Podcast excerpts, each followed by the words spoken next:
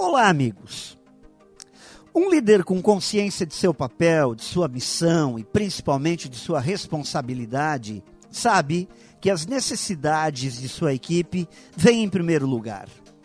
Portanto, não existe liderança quando existe egoísmo e individualismo. A liderança verdadeira sempre é desprovida de ego. A liderança que faz a diferença é generosa e altruísta. Um líder de verdade deve focar sua energia no desenvolvimento das pessoas que fazem parte do seu time de trabalho. Da mesma forma que a única maneira de incentivar uma criança a ler é através do exemplo dado pelos adultos que a cercam, em liderança também as coisas funcionam dessa forma.